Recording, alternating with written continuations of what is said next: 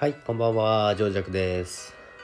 ちょっとですね、あの、大統領選についてもさっきちょっと少しだけ配信したんですけども、ドル円が動き出しましたね。で、今、バイデン氏がかなり優勢になってきましたので、えー円高の方向に触れてます。えー12時頃、夜中、夜中じゃないですね、今日のお昼頃に、えー105.4円ぐらいだったんですけど今もう104円切るんじゃないかっていうところまで、えー激しい動きになってますので、えーこれからちょっと乱高下するんじゃないかなっていう感じになってきてます。やっとなんか為替が大統領選っぽくなってきたのかなって思います。まあこんな危ない相場なのになんかちょっと逆に燃えてきてしまうっていう私の性格上な問題なんですけどもまあちょっと入ろうか入らないかっていうのはちょっと今迷ってるんですけどもまあ、リアルタイムで多分さっきもあのライブ配信であの為替参加大統領選に向けて参加してますっていう方もいらっしゃいましたんで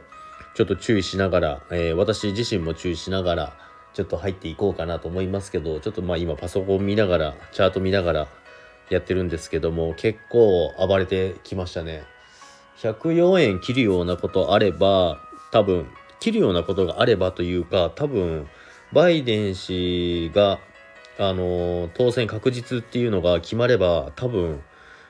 もっと下がるんじゃないかなと思います。まあ、それか4年前と同じようにもう決まりきったらあとはあのあのなていうんですかね行くべき方向へ行くというか落ち着いた動きにはなると思うんですけども、まあ、でも私の予想としては円高に行くのかなとは思ってます。あのバイデン氏はあの国際同盟国と協力を強くするとかいろいろ言ってますのでまあ円買いが進むんじゃないかなって思ってますけどもまああくまでもこれ私のあの見解ですのであまり当てにせず、えー聞いていただけたらなと思います。ちょっとあの動きが荒くなったので、えー少しだけ配信しようと思って配信しました。あの為替やってる方まあそうですけど注意しながら一緒にあの入れるポジションあれば一緒に入って、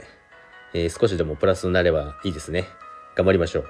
それでは皆さんさようなら。ありがとうございました。